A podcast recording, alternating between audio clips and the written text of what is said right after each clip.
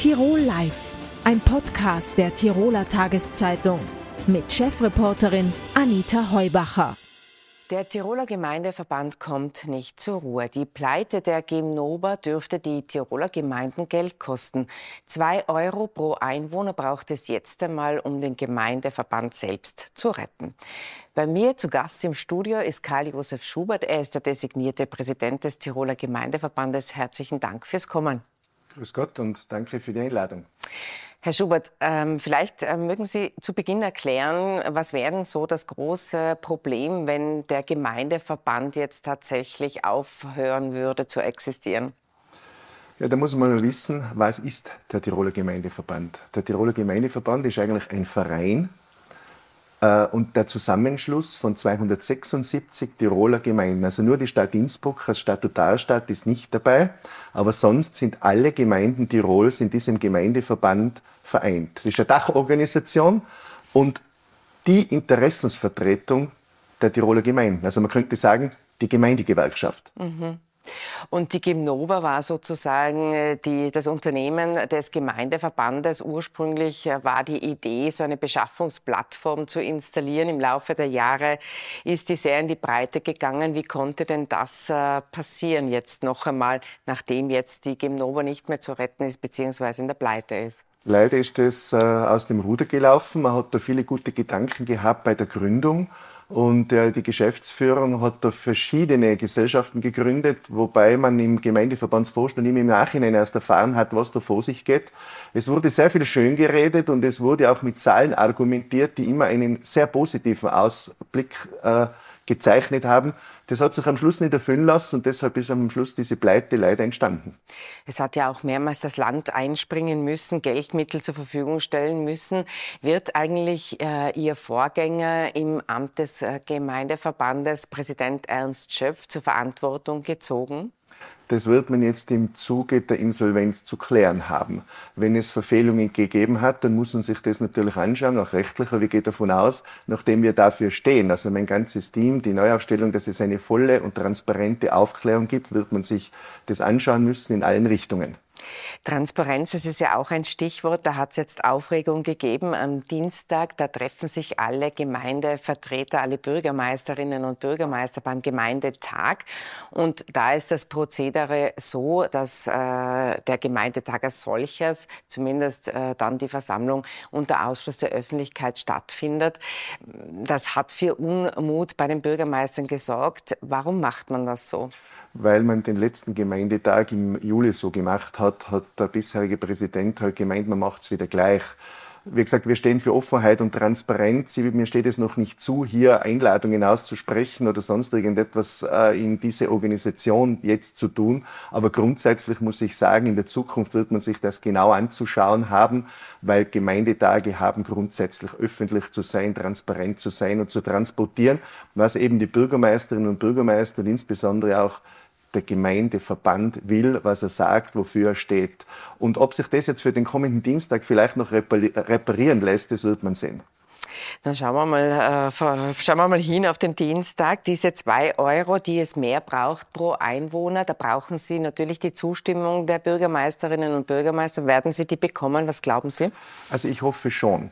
Denn äh, man muss dem ganzen Land, den Gemeinden, den Gemeinderätinnen und Gemeinderäten sagen, Natürlich ist verständlich, dass es einen Ärger gibt, wenn man eh schon knappe Kassen hat und dann kommt der Gemeindeverband und will einen einmaligen oder eigentlich ist es ein zweimaliger, weil er ja auch für das Jahr 2024 gilt, Mitgliedsbeitrag haben. Insofern verstehe ich die großen wie die kleinen Gemeinden und dass es hier Unmut gibt. Aber andererseits ist es so, der Gemeindeverband muss, so meine ich, auf jeden Fall erhalten bleiben, weil er eben die Interessensvertretung der Gemeinden ist. Und den neu zu gründen oder gar in die Insolvenz zu schicken, ist für mich keine Option. Wie hoch ist denn das Risiko äh, der Insolvenz für den Gemeindeverband? Was äh, schätzen Sie da? Äh, der Tiroler Gemeindeverband hat in den letzten Jahren einige Patronatserklärungen zugunsten der Gemnova gegeben, also Bürgschaften könnte man sagen. Und diese sind natürlich zu erfüllen, denn wenn Gemeinden eine ein Versprechen abgeben, dann muss es ein verlässliches Versprechen sein. Daher bin ich der Meinung, das muss man jetzt in den nächsten Monaten bedienen und dafür braucht es zusätzliches Geld, vor allem deshalb, weil eine, Bank hier die Guthaben gesperrt hat des Gemeindeverbandes. Dann gilt es, die Insolvenz das Verfahren der Genova abzuwarten und zu schauen, welche Forderungen kommen denn gegebenenfalls auf den Gemeindeverband zu. Das weiß man in der Höhe nicht. Jedenfalls weiß man, wie viel die Genova Schulden hat. Also das ist das äußerste Maximum. Und die direkt eingegangenen Verpflichtungen der Patronatserklärungen, die hat der Gemeindeverband, so meine ich, auf alle Fälle zu erfüllen. Wenn dann später ganz große Forderungen daherkommen, das weiß man aber vielleicht in ein, zwei Jahren erst, dann kann sich auch die Frage eines Sanierungsverfahrens oder gegebenenfalls eines anderen Regulierungsverfahrens stellen. Aber derzeit stellt sich die Frage eines Insolvenzverfahrens oder eines Sanierungsverfahrens nicht, denn zu diesem Zeitpunkt ist der Gemeindeverband handlungsfähig und liquide. Und weil es eben eine Interessensvertretung ist, deshalb darf man das Heft des Handelns nicht aus der Hand geben. Ich möchte es vielleicht noch einmal aufdröseln. Das heißt also, ähm, man weiß noch nicht genau, wie viel müssen die Gläubiger zahlen? Wie viel fällt dann auf den Gemeindeverband äh, zurück? Jetzt sind ja die Gläubiger auch äh, Körperschaften, die mit Steuergeld zum Teil gefüttert sind. Also man könnte so ein bisschen sagen, es geht in, von einer Tasche in die andere. Genau so ist es. Der Schaden durch die Gemnova ist bereits angerichtet. Das heißt, es geht so oder so schon das Steuergeld verloren. Es ist nur die Frage, wer es bezahlt. Bezahlen es die Gemeinden oder gegebenenfalls Finanzämter oder Krankenkasse und so weiter. Und daraus ergibt sich für mich eben das Thema, dass ich sage, das hängt jetzt wirklich vom Insolvenzverfahren ab, was tatsächlich auf den Gemeindeverband zukommt. Vielleicht kommt gar nichts zu, dann ist außer dieser Patronatserklärungen, dieser Bürgschaften, die ich erwähnt habe, gar nichts zu bezahlen. Und dann bleibt es bei diesen zwei Euro. Aber das wird die Zukunft bringen und erst danach kann man tatsächlich sagen, wo es hingeht. Aber ich sage es noch einmal, wesentlich ist für mich, dass das ganze Verfahren transparent abläuft, dass die Bürgermeisterinnen und Bürgermeister und auch die Öffentlichkeit immer weiß, was geht da vor sich, was wird gespielt, was sind tatsächlich die Vorgänge innerhalb des Gemeindeverbandes und da, äh, dafür werden wir sorgen und das kann ich auch versprechen. Jetzt bin ich ja Steuerzahlerin und nicht Mitglied des Gemeindeverbandes. Ähm, also äh, der Steuerzahler, der, für den ist der Schaden entstanden. Jetzt blicken wir in die Zukunft. Eine Nachfolge, ein Nachfolgeunternehmer nehmen der Gemnova wird es ja nicht geben, oder? Das wird es nicht geben. Also ich werde sehr darauf schauen, dass es keine weiteren Risiken für den Gemeindeverband und damit auch nicht für die Gemeinden gibt, sondern wir müssen jetzt da schauen, dass wir ins Tun kommen. Denn die Aufgabe des Tiroler Gemeindeverbandes ist es ja, für die Gemeinden auch Sachpolitik zu machen, die Interessen zu vertreten. Aktuelles Thema zum Beispiel jetzt die Elementarpädagogik, Kinderbetreuung. Da haben wir sehr viel zu verhandeln mit dem Land Tirol zum Beispiel. Und das sind die eigentlichen Aufgaben. Also wir müssen die Vergangenheit gut und transparent bewältigen, dürfen uns aber nicht nur mit diesem Thema beschäftigen. Wir müssen im Sinne der Gemeinden ins Tun kommen. Aber Sie sehen sich also die Rolle des Gemeindeverbandes mehr als Interessensvertretung, als klassische Interessensvertretung, die aber nicht beispielsweise die Nachmittagsbetreuung vermitteln muss in der, äh, in der Kinderbetreuung. Das muss sie nicht. Das hat eben die Gemnova getan und in Summe eben durch diese vielen Tochtergesellschaften und Verschachtelungen jetzt letztlich wirtschaftlichen Schiffbruch erlitten. Und das sehe ich nicht, sondern wir müssen schauen, dass die Rahmenbedingungen stimmen. Die Rahmenbedingungen zwischen Land, auch Bund, es geht auch um Finanzausgleich, es geht darum, bei der Kinderbetreuung, zu der wir uns ja bekennen, diese offiziell und optimal äh, und äh, so wie sich das die Frau Landesrätin jetzt optimalerweise vorstellt, zu organisieren. Aber die Tücke liegt wie immer im Detail, die Tücke liegt beim Geld, die Tücke liegt auch zum Beispiel darin, äh, dass man schauen muss, wo kommen denn die Arbeitskräfte her, die wir brauchen. Aber wir werden nicht mehr als Vermittlungsagentur auftreten. Ich verstehe. Also man reduziert sich wieder sehr auf die Kernaufgaben eines, äh, einer Interessensvertretung. Ähm, wann haben Sie eigentlich erfahren, dass bei der Kim Nova der Hut brennt? Ich bin ja Mitglied des Lenkungsausschusses gewesen, also ein Pirat in der Ausschuss des Vorstandes ohne irgendwelche äh, Entscheidungskriterien. Und dass es bei der Gemnova schief läuft, das weiß man schon seit einigen Jahren. Es hat aber immer wieder von der Geschäftsführung her die Beteuerung positiver Vorbestandsprognosen gegeben, teilweise auch unterlegt durch Stellungnahme von Steuerberatern und wirklich externen Fachleuten. Deshalb hat man denen auch in gewisser Weise zu lange vertraut. Aber dass es eine Schieflage gibt, dass eine Schieflage zu befürchten ist, das wissen wir schon einige Zeit. Am Dienstag werden Sie antreten um das Präsidentenamt. Ähm, warum tut man sich das an? Ich selber bin jetzt schon im 27. Jahr Bürgermeister der Marktgemeinde Vomp. Ich sitze seit 1998 im Vorstand des Tiroler Gemeindeverbandes und habe da sehr viele Höhen und Tiefen in diesem Verband erlebt. Und ich weiß und bin mir hundertprozentig sicher, der Gemeindeverband, den brauchen die Gemeinden in Tirol und den braucht auch die Bevölkerung, weil es im Sinne äh, der Gemeinden liegt, für die, für die Bevölkerung positiv zu arbeiten. Und jetzt in einer schwierigen Situation, glaube ich, braucht es jemand, der Erfahrung hat. Diese Erfahrung bringe ich mit, bin auch vom Beruf äh, Bilanzbuchhalter, kann also sehr gut mit Zahlen. Und ich glaube, dass das jetzt der richtige Moment ist, in einer schwierigen Situation die ganze Kraft zur Verfügung zu stellen, um eben etwas Positives für den Verband und damit für die Gemeinden Tirols zu bewirken. Dann schauen wir, was am Dienstag passiert. Herzlichen Dank für den Besuch im Studio. Dankeschön. Man hat den Eindruck, dass der gute Ruf der Innsbrucker Klinik schon sehr stark leidet. Lange Wartezeiten, verschobene Operationen, überlastetes Personal. Vor allem die Pflege war es, die immer wieder auf den Personalmangel aufmerksam gemacht hat. Bei mir im Studio ist Daniela Gscha-Anna. Herzlich willkommen. Sie ist seit Juli die neue Pflegedirektorin an den Tirol-Kliniken. Frau Gscha-Anna, vielleicht steigen wir mit dem ein, dass vor gut einem Jahr, da hat es ja einen großen, sehr öffentlichen Protest äh, der Pflegekräfte gegeben. Damals war die Rede von einer Million Überstunden, die es abzubauen gilt. Was hat sich denn äh, seitdem getan? Hat man die Überstunden abbauen können? Zumindest zum Teil. Mhm.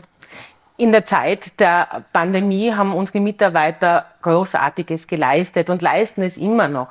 Äh, das hat aber zur Folge gehabt, dass sie die Zeit konnten unserer Mitarbeiter gefüllt haben.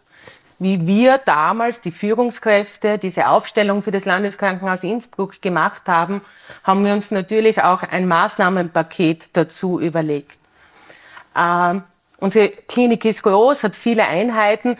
Dadurch gibt es nicht die eine Maßnahme, äh, die, die greifen würde. Am Beispiel der inneren Medizin intensiv haben wir versucht, zusätzliches Personal zu gewinnen, den, Personal, den Personalstand aufzustocken, um zum ersten die sehr intensive Winterzeit infektionsbedingt gut bewältigen zu können. Zum Zweiten, dass wir eine zusätzliche Überstunden generieren. Und zum Dritten wollten, wollen wir in den ruhigeren Sommermonaten äh, die Überstunden und die Zeitkonten unserer Mitarbeiter und Mitarbeiterinnen abbauen. Ich habe gehört, dass die Mitarbeiterinnen auch äh, gar nicht so gern das Angebot annehmen, sich Überstunden auszahlen zu lassen. Also lieber wird mhm. äh, freie Zeit konsumiert. Ja. Und das scheint ihm schwierig zu sein, wenn die mhm. Personaldecke so dünn ist, oder? Ja, aber wir haben schon auf einigen Einheiten in den ruhigeren Sommermonaten, am Beispiel zum Beispiel auf der inneren Medizin intensiv, haben wir es geschafft, zum Teil leider nur bedingt, weil uns im Moment Bewerber und Bewerberinnen fehlen. Mm, ich habe ja zu Beginn gesagt, die Geschichten aus der Klinik sind teilweise eben Geschichten, wo man sich denkt, na ja, das möchte ich nicht, dass mir das passiert. Drei Tage beispielsweise nüchtern bleiben, weil die Operation immer wieder verschoben äh, wird, sehr lange Wartezeiten. Ähm, scheint es so zu sein oder ist es so, dass der Arbeitskräftemangel in der Pflege noch ein größeres Problem ist als der Ärztemangel? Ja, das ist im Moment leider so. Vor allem im OP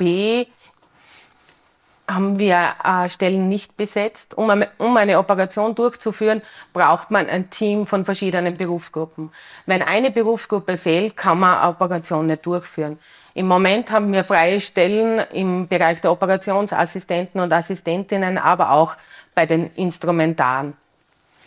Es ist so, habe ich gehört, dass äh, manche Abteilungen, da versucht man ja eigentlich ein bisschen überzubesetzen, mhm. logischerweise, weil es eben Krankenstände, Urlaubstage etc. gibt. Jetzt gibt es offenbar Abteilungen, da fehlen ein bis drei äh, Stellen und äh, da wurde die Kritik laut, dass diese Abteilungen kaum mehr führbar sind. Würden Sie diese Einschätzung teilen? Wir haben Einheiten, wo Planstellen nicht besetzt werden durch normale Fluktuation, Schwangerschaften, Pensionierungen, aber auch Arbeitsplatzwechsel. Äh, diese Situation kann man über eine kurze Zeit äh, kompensieren durch eine andere Dienstplanung, durch eine andere Organisation, aber natürlich nicht auf längere Zeit. Im schlimmsten Fall müssen wir unsere Leistungen reduzieren und auch Betten sperren, um unsere Mitarbeiter zu schützen, damit sie ihre Arbeit qualitativ durchführen können. Gesperrte Betten, das hatten wir auch schon als Maßnahme äh, vor einigen Monaten. Wie viele Betten sind denn derzeit gesperrt? Wir haben rund 200 Betten in unserem Haus am Landeskrankenhaus Innsbruck gesperrt. Mhm, das wirkt sich natürlich aus. Ähm, jetzt hat man ja schon sehr viele Maßnahmen diskutiert und äh, man hat so ein bisschen den Eindruck, wir reden eigentlich immer wieder über dieselben Problematiken mhm. und Themen. Man hat bei den Gehältern beispielsweise auch schon nachgebessert. Jetzt scheint so zu sein, dass äh, die Konkurrenz in den Privatkliniken sehr groß ist und der Kampf um die Mitarbeiter eben auslöst, dass die Gehälter dort besser sind. Müsste man noch einmal nachbessern bei den Gehältern in der Pflege? Professionelle Pflege braucht faire Bezahlung. Aber das ist nur eine Maßnahme von vielen.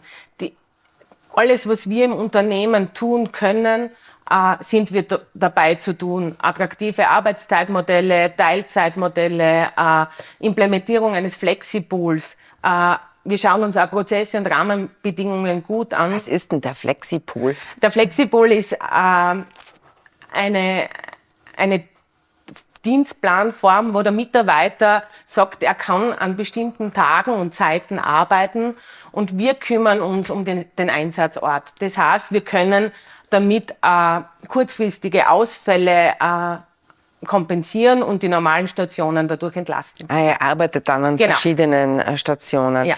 Ähm, man hat ein bisschen den Eindruck, dass die Qualität der Versorgung auch schon äh, leidet, obwohl man eben Maßnahmen äh, getroffen hat und das Grundproblem einfach das auch ist, wie in anderen Berufsgruppen auch, ein demografisches. Wir haben einfach eine Pensionierungswelle vor uns und äh, die Personaldecke ist dünn. Was sagen Sie zur Qualität der Versorgung? Ist die noch gut gewährleistet?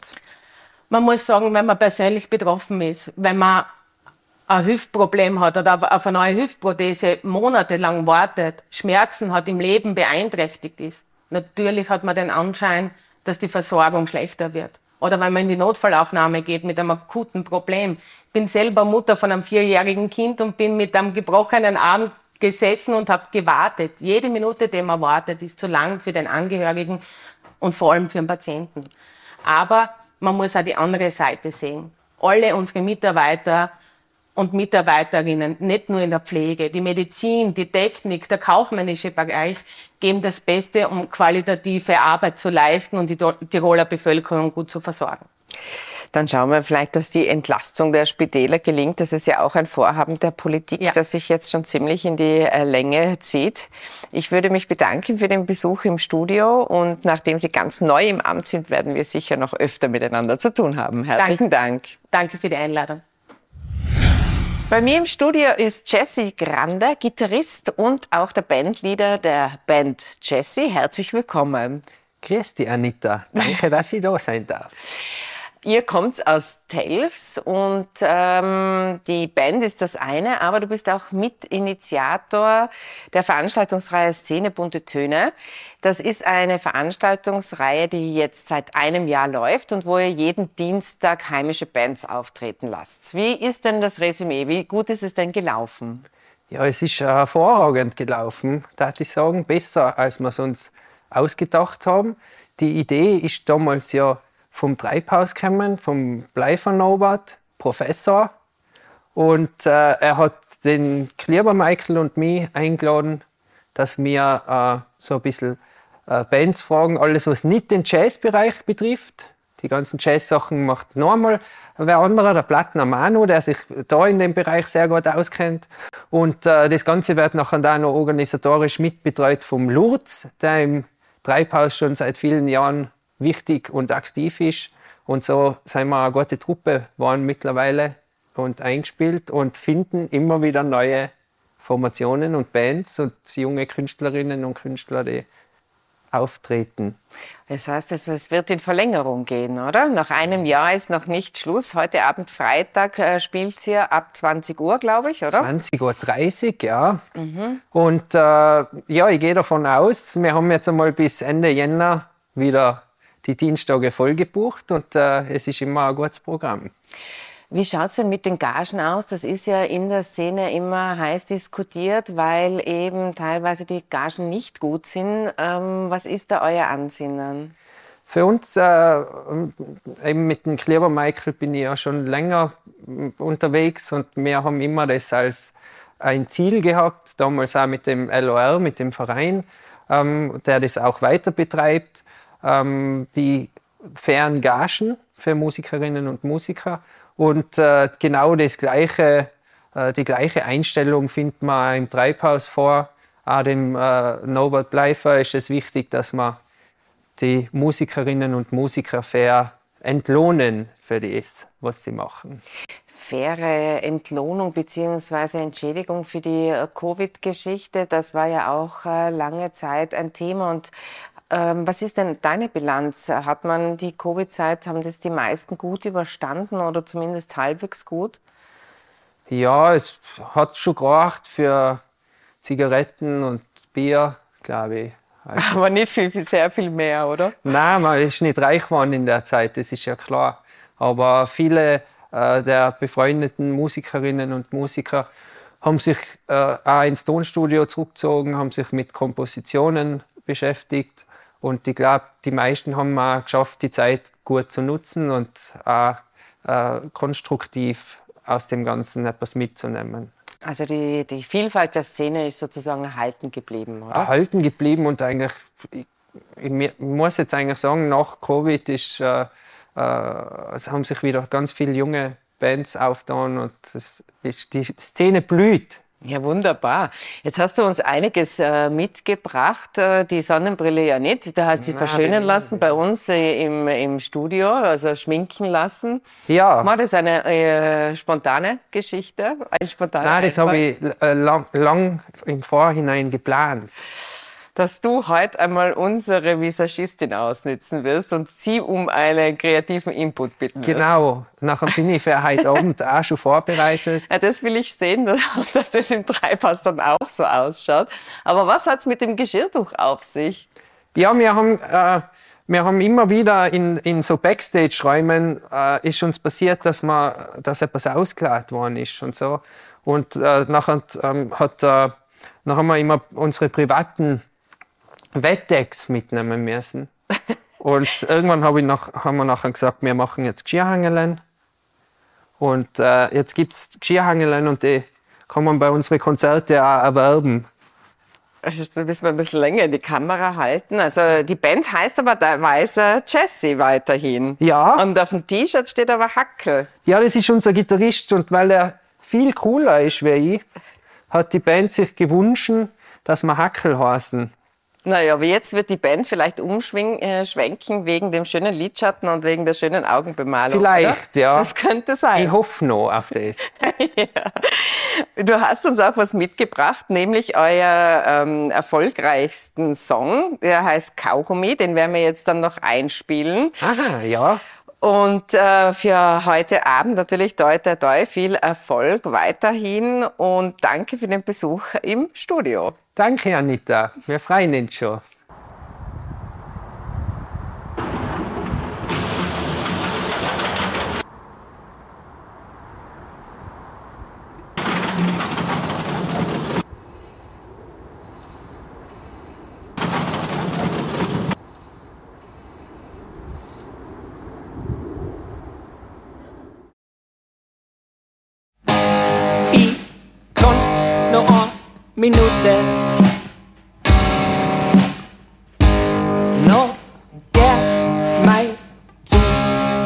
Bahnsteig Ich mach mit Mund a Tute. Und noch an schließ ich meine Augen und hoff auf uns. Und hoff auf uns, zwei, drei. Und nachher ist es schon vorbei. Du hast mir ein Bussel gegeben. Unsere Lippen touched. Haben sie touched. Deine Spucke ist jetzt meine. Und dir lockert jetzt mein Kaugummi, auf den du vor mir steht auf Mond der Schaffner. Und ich glaub, er mein Vorkrauten sehen. Ich mach mit Mund a Tute. Er schaut mich um, voll verlegen, voll daneben her in Sohn. Und nachher haut er mich aus dem Waggon. Du hast mir a Bussel gegeben. Unsere Lippen haben sich tatscht. Haben sich tatscht.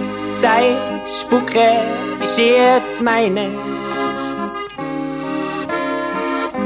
Und dir allein kehrt jetzt mein Kaugummi, auf den du batschst.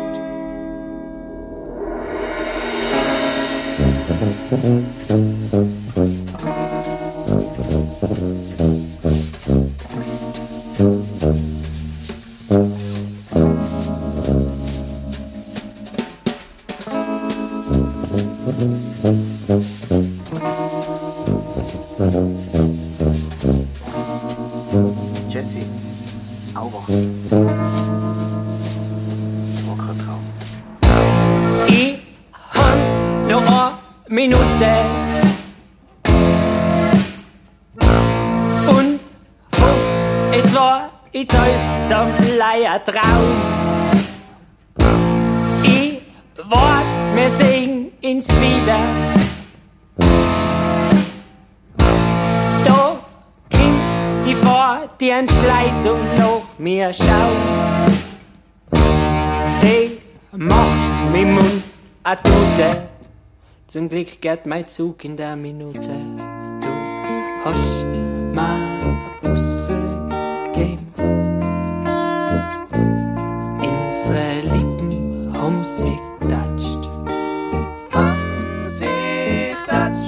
tatscht. Dein Spucke ist jetzt meine.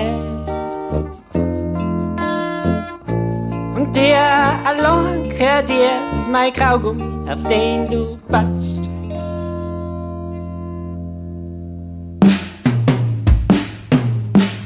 Du hast mir a Bussel